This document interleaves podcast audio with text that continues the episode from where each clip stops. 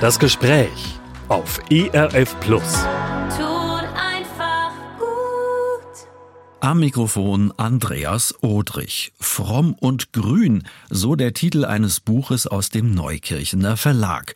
Schöpfungsverantwortung und Nachhaltigkeit in der christlichen Gemeinde. Schnell wird klar, was auf den ersten Blick ein bisschen sperrig im Untertitel klingen mag, polarisiert.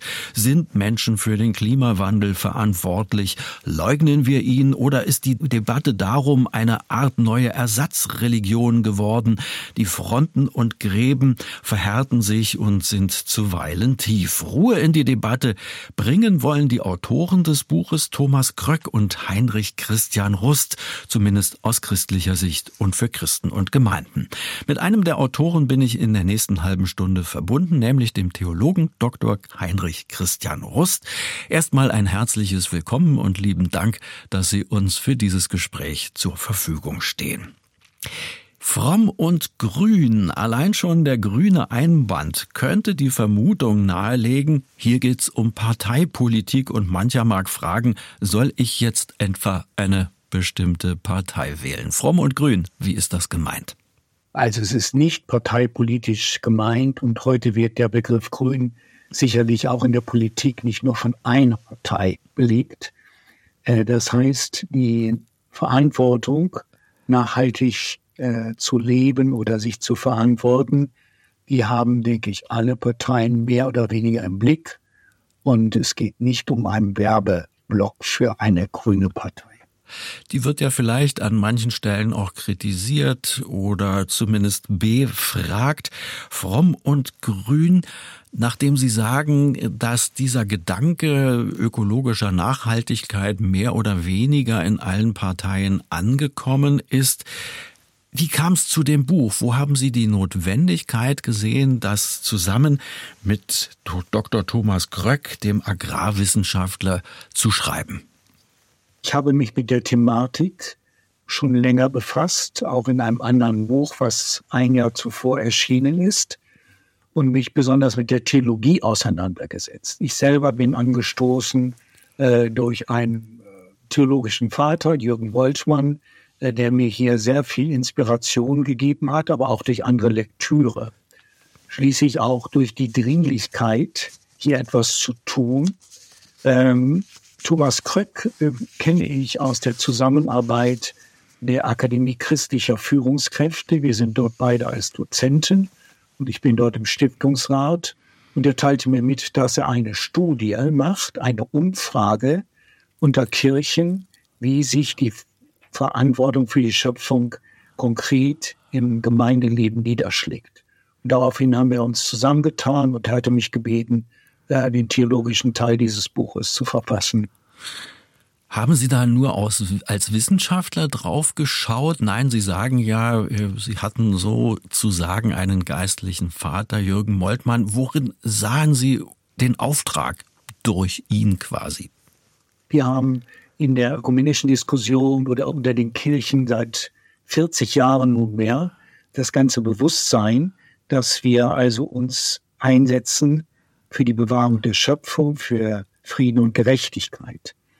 Äh, die unzähligen, auch wertvollen Diskussionen und Dokumente, die aus diesem Dialog entstanden sind, sind den meisten Gemeindemitgliedern überhaupt nicht bewusst. Und das ist erst ganz tröpfelnd in den letzten Jahren aufgrund der Dringlichkeit neu in den Blick gekommen. Also wenn ich allein daran denke, dass in diesem Jahr, also vor einem halben Jahr, am 20. März, der Weltklimarat, in dem 195 Nationen vertreten sind, der seit 1988 mit diesen Fragen beschäftigt ist. Er hat einen Weltklimabericht veröffentlicht, bei dem 721 Fachleute aus 90 Ländern ihre Studien eingereicht haben, 230.000 wissenschaftliche Studien. Das Ergebnis lautet, der Klimawandel ist stärker vorangeschritten, als wir jemals erwartet haben. Dennoch können wir diesem Voranschreiten heute noch Grenzen setzen. Und der Appell an die Verantwortung, dass alle Menschen sich hier einbringen, in ihren Möglichkeiten ist sehr, sehr dringlich. Das Buch greift dies auch auf. Es ist in drei Teile gegliedert. Am Anfang steht die Studie in den Gemeinden, dann folgt ihre theologische Zuspitzung und im dritten Teil gibt es dann auch eine ganze Menge an praktischen Anregungen und Material, wie ich als christliche Gemeinde und auch als einzelner Christ handeln kann oder ins Handeln komme. Fromm und Grün, Sie haben sich in einem bestimmten Bereich in der Umfrage aufgehalten, Freie Evangelische Gemeinden, Gnadauer Verband, aber auch Teile der EKD. Wie ist es denn dazu gekommen, dass sich Ihr Co-Autor Thomas Kröck gerade diesen Bereich herausgegriffen hat? Der Freikirchenbereich ist stärker im Blick, weil sowohl Thomas Kröck als auch ich beide im freikirchlichen oder landeskirchlichen Gemeinschaftsbereich zu Hause sind und äh, verankert sind. Die Einfrage, sich an dieser Umfrage zu beteiligen, ist an alle Kirchen im Umfeld gegangen. Äh, es haben sich einige Landeskirchen äh, beteiligt, sowohl Einzelpersonen als auch ganze Gemeinderäte oder äh, Gemeinden haben sich dazu geäußert. Auch Einzelstimmen aus der katholischen Welt. So gesehen ist die Studie nicht repräsentativ für alle Kirchen.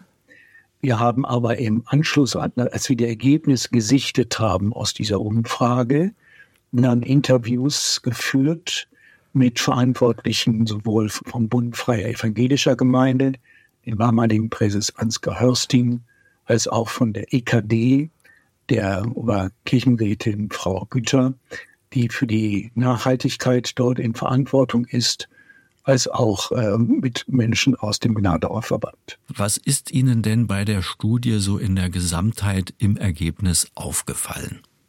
Aufgefallen ist, dass äh, das Thema hier und da anklingt, äh, besonders meinetwegen im Zusammenhang mit dem Schöpfungstag oder mit Erntedank, also gerade in dieser herbstlichen Zeit etwa, aber dass es dann delegiert wird, meist in Einzelpersonen oder in den individuellen ethischen Bereich. Also jeder muss da selber wissen, wie er da umgeht, dass die Gemeinden selbst, die Orte der Gemeinde, meinetwegen die Gemeindehäuser selbst, solche Orte sind, wo man das ja auch praktizieren kann und umsetzen kann, ist vielen nicht bewusst. Und es gibt sogar sowas wie ein, ein Widerwillen, sich mit diesem Thema intensiver zu befassen, und das wird begründet meist mit theologischen bzw. weltanschaulichen Auffassungen. Dass man meinetwegen ein Beispiel, äh, dass man behauptet, äh, wir Menschen sind gar nicht verantwortlich dafür. Das ist Gottes Sache. Also das gebärdet sich als ein Argument der Frommen. Es ist Gottes Welt. Da haben wir keinen Einfluss drauf auf diese ganzen Klimaentwicklungen. Gott wird sich darum sorgen. Das hört sich fromm an. Es ignoriert aber, das, was wir schon in den Schöpfungsberichten am Anfang lesen, dass der Mensch eine Sonderstellung hat in der Verantwortung, auch diese Erde zu bewahren. Da sprechen Sie ja in der Gesamtheit davon als Theologe, dass wir, ich zitiere, eine ökologische Spiritualität brauchen. Nun gibt es ja gerade auch Kritiker aus dem frommen Bereich Richtung Umweltszene, wenn ich das mal so nennen darf, die sagen, Ökologie, Bewahrung der Schöpfung, äh, etwas tun gegen den Klimawandel, das ist eine neue Ersatzreligion geworden und deshalb abzulehnen. Und jetzt kommen Sie und sagen, wir brauchen eine ökologische Spiritualität. Wie würden Sie denn gerade den Kritikern diesen Ansatz von Ihnen erklären? Also einmal brauchen wir ohnehin eine Spiritualität. Ich bin Dozent für Spiritualität an unterschiedlichen Hochschulen. Und wenn ich von Spiritualität rede als Christ, dann gehe ich davon aus, dass Spiritualität da gegeben ist, wo der Heilige Geist wirkt. Der Geist Gottes. Also nicht eine allgemeine Spiritualität, die den Menschengeist beflügeln soll oder äh, wo die Schöpfung angebetet werden soll. Das ist mir völlig fern und das ist überhaupt nicht der Ansatz. Der Einsatz ist, äh, dass ich nachgespürt habe, wo kommt in den biblischen Zeugnissen der Geist Gottes vor im Zusammenhang mit der Schöpfung etwa. Und da ist es ganz deutlich, dass der Geist Gottes ganz am Anfang da ist, etwa in Schöpfungsberichten. Der Ruach, der Geist Gottes, der Odem Gottes heißt es eigentlich im Hebräischen, Er schwebt über den Wassern. Er ist also voll beteiligt in der Schöpfung. Oder im Zeugnis vom Psalm 104 etwa. Wenn es heißt, wenn du Gott deinen Odem wegnimmst, deinen Geist wegnimmst, da werden vorher die Tiere, die nichtmenschliche Schöpfung beschrieben, dann vergehen sie. Sie leben alle durch deinen Odem. Das heißt, alles Leben auf dieser Erde ist durch den Geist Gottes inspiriert beziehungsweise überhaupt erst möglich. Und dementsprechend spreche ich hier von einer ökologischen Spiritualität. Ich spreche mit Heinrich Christian Rust, Mitautor und Herausgeber des Buches Fromm und Grün Schöpfungsverantwortung und Nachhaltigkeit in der christlichen Gemeinde. Herr Dr. Rust, Sie sagen, wir brauchen eine ökologische Spiritualität. Sie haben es theologisch eben begründet durch die Anwesenheit des Heiligen Geistes schon in der Schöpfung, die sich durchzieht wie ein roter Faden. Ich muss das für mich als Christ jetzt herunterbrechen. Was heißt das denn in Konkretion für mich selber, für mein Handeln und vielleicht sogar mögliches Wirken im Handeln? Das heißt zunächst erstmal für mich, äh, dass ich dem nachspüre. Das heißt, dass ich die nichtmenschliche Schöpfung, ich unterscheide das natürlich, äh, wahrnehme, das sind Mitgeschöpfe Gottes. Äh, kann man sagen, soll ich mit denen sprechen oder wie auch immer, was soll ich denn mit dieser Schöpfung machen? Was heißt bewahren und pflegen dieser Schöpfung? Und da geht es vom christlichen Zeugnis viel weiter, als dass man sich darum müht etwa, sondern als Christen äh, hören wir zum Beispiel den Auftrag Jesu, des Auferstandenen, so wie es uns beim Markus überliefert ist. Wir sollen der ganzen Schöpfung das Evangelium verkündigen. Das wird von vielen Christen einfach überlesen. Und selbst von denen, die sonst sehr konservativ und biblisch äh, treu sind, äh, sagen, na ja, ob das wirklich so gemeint ist, müssen wir noch gucken. Die anderen Stellen sagen, wir sollen es den Nationen verkündigen. Ja, was denn nun? Das eine schließt doch das andere nicht aus. Aber dass wir das mit im Blick behalten. Oder wenn wir im Römerbrief lesen, wenn ich das lese als Christ, wie Paulus das beschreibt vom Heiligen Geist her, im Kapitel 8, dass die ganze Schöpfung, also er spricht von der nichtmenschlichen Schöpfung, seufzt, wartet, stöhnt und das herbeisehnt, was wir als Christen schon ansatzweise durch die Gabe des Heiligen Geistes in uns erleben, nämlich ein neues Leben, eine neue Schöpfung. Dass wir dieser Schöpfung mit Ehrfurcht und äh, mit Dankbarkeit begegnen und dass wir auch merken, die Schöpfung hat sowas, sie äußert sich gemäß Paulus. Sie erwartet etwas, sie, hofft. Alttestamentliches Zeugnis dazu, sie verkündigt sogar die Herrlichkeit Gottes. Sie ist ein Mitverkündigerin. Das heißt, das wahrzunehmen, das führt mich zum einen in eine große Dankbarkeit und Ehrfurcht gegenüber dieser Schöpfung. Und zum anderen höre ich dieses Seufzen, dieses Stöhnen in unserer Zeit heute am stärksten. Und mir ist bewusst, äh, nicht wir Menschen tragen diese, diesen Planet, sondern der Planet Erde trägt uns Menschen. Ja, wir brauchen ihn, um zu leben. Ja, die nichtmenschliche Schöpfung, die kann auch ohne Menschen leben. Aber wir Menschen können nicht ohne die nichtmenschliche Schöpfung leben. Das heißt, dieses Leiden aufzuspüren, mitzuleiden, wie Christus leidet, auch Buße zu tun, wo wir die Schöpfung betrachten wie ein Stück Dreck oder wie, wie was Materielles, über das wir einfach verfügen, das wir ausbeuten können. Das ist etwas, äh, was sicherlich nicht im Sinne Gottes ist. Sie plädieren ja dafür, wenn ich Sie jetzt auch gerade so höre, dass ich die Bibel da im Gesamtzusammenhang, ja, wie ein Konzert lesen muss und mich nicht nur auf einzelne Aussagen aus dem Schöpfungsbericht beziehen kann, so verstehe ich sie zumindest. Aber das ist ja gerade der Vorwurf, der auch von außen gemacht wird an die Christenheit, macht euch die Erde untertan, das habe genau zu dem Zustand geführt, den wir jetzt haben, Raubbau an allen Ecken und Enden. Wie begegnen Sie diesem Vorwurf? Zunächst ist der Vorwurf berechtigt meines Erachtens. Das heißt, gerade diese Stelle aus äh, der ersten Passage aus dem Buch Genesis, also wo es um die Schöpfung geht, da werden wir beauftragt als Menschen, und da steht im Hebräischen ein Ausdruck, der nicht nur so locker beherrschen heißt, sondern äh, eigentlich heißt es dort, tut ihr Gewalt an. Ja, also das ist ein Begriff, der zum Beispiel für Vergewaltigung gebraucht wird. Ein harter Begriff. Ja, und mit dieser Begrifflichkeit aus dem ersten Schöpfungsbericht, wie wir das oft sagen, aus dieser, diesem Begriff her haben ganze äh, Generationen immer wieder neu gefolgert, wir Menschen dürfen diese Erde nicht nur genießen, sondern wir dürfen sie ausbeuten. Da muss ja. ich gleich nachfragen, weil es sicherlich jetzt gleich noch weitergeht und weiter ausgeführt wird. Tut der Erde Gewalt an als Schöpfungsauftrag? Das müssen wir. Woher kommt diese Formulierung an dieser Stelle? Das ist der hebräische Begriff, der dort verwandt wird. Es gibt mehrere Begrifflichkeiten, wenn man jetzt von Herrschen spricht also von, vom Königtum her, man tut etwas Gewaltiges, man hat eine Macht über andere und diese Macht kann den anderen auch missbrauchen, und versklaven sogar und missbrauchen.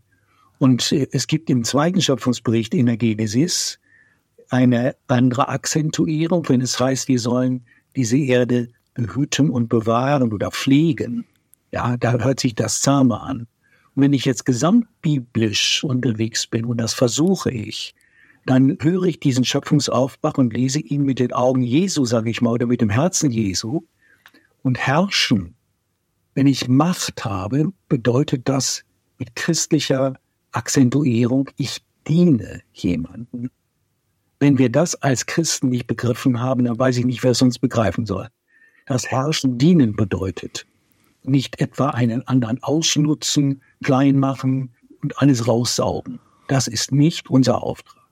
Das heißt, die Formulierung am Anfang tut der Erde Gewalt an, ist eine Zustandsbeschreibung oder eine Definition, die alles beinhaltet, was Gewalt nun mal möglich macht und mit sich bringt. Ich kann Dinge durchsetzen, auch im positiven Sinne. Ich kann aber im negativen Sinne auch viel Schaden anrichten. Sie sagen ganz bewusst, Sie haben es schon anklingen lassen, wir müssen den Schöpfungsbericht von Christus her lesen und haben auch gesagt, das dienende Element muss zum Tragen kommen. Wie setzt sich das denn jetzt um? Nun, wir sind zunächst erstmal, äh, das will ich bemerken, im Konvoi mit allen Menschen. Der Schöpfungsauftrag oder diese Erde zu bewahren, richtet sich nicht nur an Christen, sondern sie richtet sich an alle Menschen, egal welcher Nation und welchen Glauben. Das heißt, wir sind in einer Solidarität mit Betroffene, aber auch mit Verantwortliche. Und das Problem ist, dass viele Christen meinen, ja, das, darum können sich ja die anderen kümmern. Wir haben einen ganz anderen Auftrag. Wir müssen evangelisieren. Und das machen die anderen ja nicht. Und deshalb vernachlässigen sie diesen Auftrag. Und das meine ich, ist das große Manko. Ja. Und das macht auch unser Zeugnis von Christus in dieser Welt unglaubwürdig, wenn wir uns aus dieser Solidarität den Menschen rausschleichen, sage ich mal, und dann möglicherweise noch mit theologischen Argumenten und sagen, ja, also das äh, ist, das müssen wir nicht machen. Ja, oder dass man fast die, die, die Schrift verbiegt, um äh, eine Berechtigung zu äh, bekommen, dass wir weiter diese Erde ausnutzen dürfen, bis sie nur noch schreit und ächzt und äh, kaputt geht. Also ähm, ich bin der Auffassung, wir müssen uns reinbringen, wo immer das möglich ist, auch vor Ort, durchaus in Solidarität, wo es möglich ist, mit den Ortsverbänden, die sich darum kümmern, mit Menschen, die Ideen haben, wie können wir ganz kleinteilig, also praktisch vor unseren Häusern, in unseren Gemeindehäusern, in unseren Ortschaften, in Dörfern und Städten, was ist unser Beitrag dazu? Und dann gibt es natürlich Verantwortungsträger, die mehr Einfluss haben über einer Nation oder einer ganzen Region oder bis hin zu globalen Verantwortung und auch diese zu schützen und zu stärken, mit ihnen ins Gespräch zu gehen, wo immer das möglich ist. Also das würde ich sagen, das sind so Ansätze dazu. Ihre These oder Ihr Appell, jeder muss sich einbringen. Ich kann es nicht delegieren. Also das, was vielleicht am Anfang auch in der Studie zum Ausdruck kam, dass in christlichen Gemeinden das Thema delegiert wird. Nein, Sie sagen an einer Stelle sinngemäß, es ist eben nicht egal nach dem Prinzip, ach, ich bretter mal mit meinem großen Wagen weiter quer durch die Landschaft. Die Politik muss doch hier handeln. Ich kann doch als Einzelperson nichts tun. Das lassen Sie nicht gelten, richtig? Naja, ich, was soll ich, was lasse ich nicht gelten? Das heißt, ich, ich mich. So aus Ihrer Perspektive heraus, genau. Sie sind ja keine Polizei oder kein Richter, das ist klar. Ja, ja. ja aber ich, ich, ich empfinde es als kein gutes christliches Zeugnis, weil ich davon überzeugt bin, dass Gott seine Schöpfung liebt, dass er wirklich möchte, dass alle Menschen, alle Nationen, auch die nichtmenschliche Schöpfung etwas erfährt, erahnt, erspürt von dem großen Evangelium. Christus hat sein Blut vergossen für alles, heißt es im Kolosserbrief, Kapitel 1, Vers 19 und 20. Das heißt, da sind ja nicht nur die Christen gemeint, ja. Was Christus getan hat, ist viel umfassender. Und das neu in Blick zu nehmen und auch zu sagen, ja, wir möchten das mit reinnehmen in eine Verantwortung, das ist mir der wichtiger Punkt. Und wir Menschen, wenn wir dann wirklich erleben, so wie wir Christen das ja bezeugen, wofür wir stehen, dass der Christus und der Geist Gottes nicht nur an uns wirkt, so wie in der Schöpfung, sondern dass er in uns zu Hause ist. Paulus sagt, der wohnt in uns, der Geist Gottes, der Geist Jesu Christi. Dann sind wir, ich sage es mal ganz zurückhaltend und trotzdem mit vollmundig, dann sind wir neue Geschöpfe. Dann sind wir neue Menschen. Eine Anthropologin äh, ihr Name ist Ingeborg Gabriel. Sie ist weltweit ziemlich äh, gefragt. Sie lebt in Wien. Sie hat es auf einer Konferenz in Bad Boll einmal so formuliert, dass die Kernfragen der, der Nachhaltigkeit eigentlich zu reduzieren sind auf eine Frage. Wie bekommen wir einen neuen Menschen? Und sie hat diesen Menschen skizziert kurz und sagt, das ist ein Mensch, der ein nachhaltiges, also ein ökologisches Bewusstsein hat, es ist ein Mensch, der dient. Es ist ein Mensch, der verzichten kann. Es ist ein Mensch, der dankbar ist. Und als ich das wahrnahm, dachte ich, ja, sie, eigentlich spricht sie von der Neuschöpfung, die in uns ist. Wenn wir Christen das nicht, wenn wir nicht verzichten können, wer denn dann? Ja, das ist doch das, das, das typische Gen unseres Heilandes. Er hat alles losgelassen. Er ist zu uns gekommen und genau darum geht es in dieser Frage der nachhaltigen Verantwortung. Ich frage Sie mal als Theologe und nehme mich da gar nicht aus. Eben habe ich so gesagt, so das typische klischeehafte Beispiel, das große Auto, der dicke Auspuff, vielleicht der V8-Motor, aber ich kann es ja kleinteiliger machen und mich selber anschauen. Ich lebe in einem kleinstädtischen Raum, ländlich. Mit anderen Worten, wenn ich zum Einkaufen will, bin ich gezwungen, das Auto zu nehmen. Und dann stehe ich in meinem Supermarkt, da ist vieles immer noch in Kunststoff und in Plastik eingepackt und eingeschweißt. Die Lieferketten kann ich gar nicht alle beeinflussen. Was mache ich denn da mit meiner, ich sage es jetzt mal und Sie verstehen es bitte nicht falsch, ironisierend, was mache ich denn da mit meiner ökologischen Spiritualität? Kurz gesagt, ich bin ja in Zwänge eingebettet. Was tun? Helfen Sie mir mal. Also so viel tun wie möglich, ganz schlicht. Äh, ich, ich will niemanden, äh, mich selbst auch nicht, unter Zwänge führen und sagen, ja, jetzt, wenn ich jetzt äh, mit dem Auto zum Bahnhof fahre, dann bin ich verantwortlich, dass diese Welt letztlich untergeht. Nein, das ist es nicht. Aber ich prüfe heutzutage sehr viel intensiver, wann nehme ich mein Auto, wann nicht. Ja, äh, wie kann ich, kann ich noch andere mitnehmen, wenn ich fahren muss? Ich könnte meinen Nachbarn fragen. Brauchen Sie was zum Einkaufen oder so, dass, dass man eine Solidarität hat, eine Art Carsharing etwa. Dass ich nur fahre, wenn es dringend notwendig ist und sonst öffentliche Verkehrsmittel nehme. Dann sagen viele, ja, das dauert ja viel zu viel Zeit, das geht ja gar nicht. Oder wenn ich einkaufe, natürlich kostet das Zeit, dass ich prüfe, sind das Lebensmittel, wo es kommen die her, kommen die aus der Region oder sind die gerade äh, von, von Ostasien eingekarrt worden, über lange, lange Lieferwege, äh, dann lege ich die wieder zurück und sage, ja, so lecker die aussehen, ich kaufe dich nicht. Ich will ein Zeichen setzen und das braucht schon Zeit und Bewusstsein. Aber was vielfach behauptet wird, dass zum Beispiel in der Beschaffungsethik man eingeschränkt ist, wenn man zum Beispiel ganz wenig Geld hat, das stimmt nur sehr begrenzt. Das heißt, es, ist, es braucht eine Zeit lang, bis man sich einliest und guckt, wie gehe ich damit um und was kaufe ich ein. Mobilitätsethik, welche Wege mache ich wie und was kann ich wieder verwerten, was schmeiße ich weg, wie schmeiße ich es weg, trenne ich Müll und all diese Dinge, wie viel Energie brauche ich wirklich, jetzt wird es wieder kühler, ab wann stelle ich die Heizung hoch, ab wann stelle ich sie runter. Also all das sind ganz konkrete ethische Fragen im Alltag, die jeder für sich beantworten muss. Und eine Gemeinde, eine Kirchengemeinde hat hier eine gemeinsame Verantwortung, wie sie das zum Beispiel in ihren Kirchenhäusern handhaben. Das bieten Sie auch an im dritten Teil des Buches, das da heißt Fromm und Grün, Schöpfungsverantwortung und Nachhaltigkeit in der christlichen Gemeinde.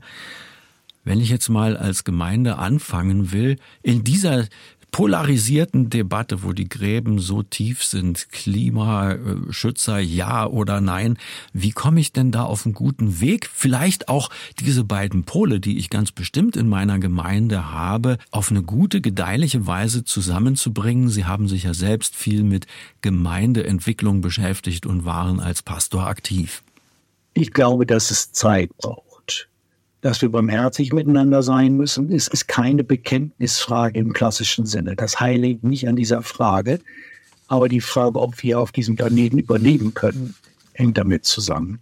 Das heißt, dass wir barmherzig miteinander sind, dass wir das Gespräch suchen, dass wir konkrete Schritte gehen. Wir haben unsere Gottesdienste, auch Kollegen, also denen, die in der Verkündigung tätig sind, dass wir nicht nur Erntedank die große Schöpfung loben, sondern auch mal Zeiten haben, wo wir zu tun, wie wir vielleicht misslich mit dieser Schöpfung umgegangen sind und das auch vor Gottes Angesicht bringen.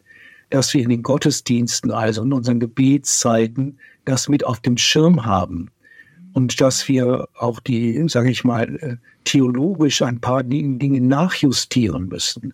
Das heißt, äh, wir haben unsere Festlegungen in unseren unterschiedlichen Kirchen was für uns die Grundlagen, Lehren sind und so weiter. Und ich merke, eigentlich braucht wir sowas wie eine grüne Reformation. Die Akademie in Bad Boll zum Beispiel hat zum Reformationsjubiläum 2017 eine Konferenz gemacht zu diesem Thema und deutlich gemacht, dass wir fast in allen großen theologischen Bereichen ein bisschen nachjustieren müssten. Ich nenne mal ein Beispiel, das auch sehr massiv mit Einfluss nimmt auf unsere Ethik. Das ist die Frage, was stellen wir uns vor, wie geht diese Welt zum Ziel? Wie kommt Gott mit dieser Welt zum Ziel? Und dann haben einige die, die Vorstellung, diese Welt, es wird alles untergehen in Feuer und so weiter. Es ist nichts mehr da. Also absolute Vergänglichkeit. Dann fragt man sich, wird auch das vergehen, was hier jetzt schon vom Reich Gottes begonnen hat? Wir beten doch in jedem Gottesdienst, dein Reich komme, wie im Himmel, so auf der Erde. Wird das, was hier vom Reich Gottes ist, auch einfach weggebischt werden in Gottes neuer Welt? Und da haben wir im ökumenischen Dialog, können wir viel lernen.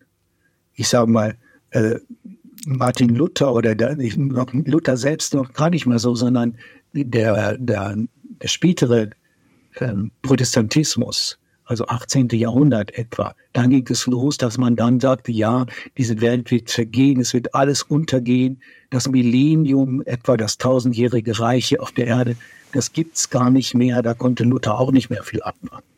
Ja, das sind Festlegungen von unseren Glaubensbekenntnissen her, die wir einfach geschluckt haben. Und da müssen wir neu die Bibel nehmen. Wir sprechen hier das ist ein französischer Ausdruck, Reliktür. Wir lesen einfach neu die Schriften und kommen neu ins Gespräch darüber. Und äh, wenn ich, wenn ich davon ausgehe, dass Gott nicht alles wegwischen will, sondern dass er diese Welt hier jetzt schon äh, gestalten möchte in seinem Sinne und dass das von was von ihm äh, berührt wird, auf die Unvergänglichkeit wartet, so wie die nichtmenschliche Schöpfung heißt es, sie wartet auf das Offenbarwerden der Kinder Gottes. Sie wartet, dass sie erlöst wird von der Vergänglichkeit. Das sind ganz andere Töne. Und dass wir dieses neu auch beherzigen, das ist ebenso Gottes Wort. Es bleiben viele Fragen offen. Aber mein Plädoyer geht dahin, dass wir auch diese theologischen Fragen mutig und sorgfältig miteinander angehen. In der Gemeinde hier, wo ich äh, Mitglied bin, in Braunschweiger Friedenskirchen, das Thema haben wir seit vielen Jahren immer wieder eingebracht. Aber erst jetzt in den letzten zwei, drei Jahren haben wir bewusst in unserer Zusammensetzung etwa der Gemeindeleitung, des Presbyteriums, würde man an anderen Orten sagen, des Kirchenvorstandes, einen ganzen Arbeitsbereich, der für Nachhaltigkeit zuständig ist. Das heißt, wir haben viele Mitarbeiter, wir haben Projekte, wir haben die Micha-Gruppe, eine Organisation, die weltweit dafür steht, aus christlicher Perspektive von der Evangelischen Allianz getragen, hier in Deutschland. Das sind wertvolle Impulse und wir merken, es ist überreif. Ja, es melden sich zum Just People Kurs etwa, das ist so ein Grundlagenkurs, den man machen kann, äh, über 50 Leute spontan rein. Das heißt, es ist auch ein Bedürfnis da, besonders in der jungen Generation.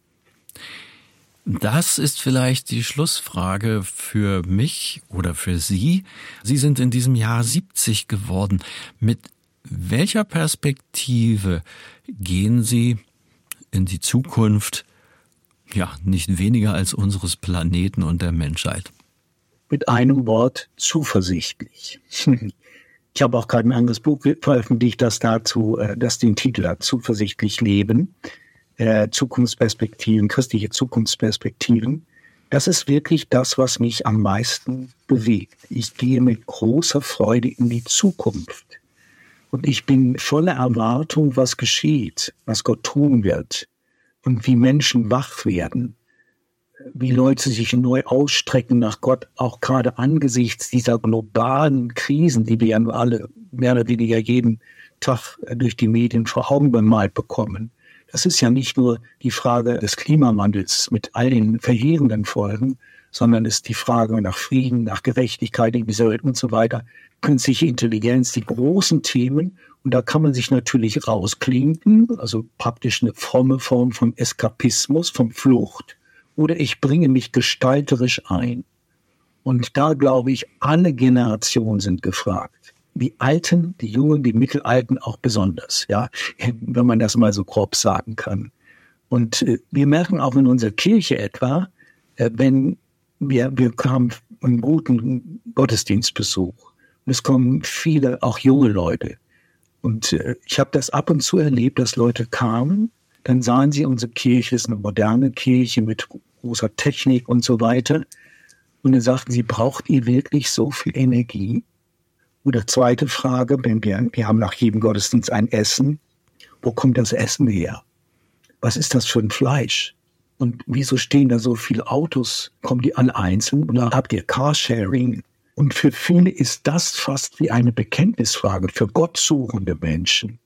Ein junger Mann sagte, was Sie gepredigt haben, war ganz gut, aber wie Sie sich hier geben, ich komme nicht mehr. Das ist unglaubwürdig. Das hat mir die Augen geöffnet. Fromm und Grün, Schöpfungsverantwortung und Nachhaltigkeit in der christlichen Gemeinde. Ich habe mit Heinrich Christian Rust, dem Herausgeber und theologischen Autor dieses Buches, gesprochen, das er zusammen mit Thomas Kröck geschrieben hat in Verknüpfung mit einer Studie im Neukirchener Verlag erschienen. Ganz herzlichen Dank an Heinrich Christian Rust für diese konzentrierte halbe Stunde. Wenn Sie die Sendung noch einmal hören wollen, dann finden Sie diese in unserer ERF Plus Audiothek in der Rubrik Das Gespräch. Dort haben wir auch nochmal den Link zu dem Buch und auch zu unserem ERF Shop, wenn Sie sich näher für das Buch interessieren. Mein Name ist Andreas Odrich. Ich danke, wie gesagt, meinem Gesprächspartner und Ihnen fürs Zuhören. Wie immer mit der kleinen Einladung an uns alle. Bleiben wir geistreich. Das war ERF Plus, das Gespräch. Weitere Informationen sowie den Download zu dieser Sendung finden Sie in unserer Audiothek unter erfplus.de. ERF Plus.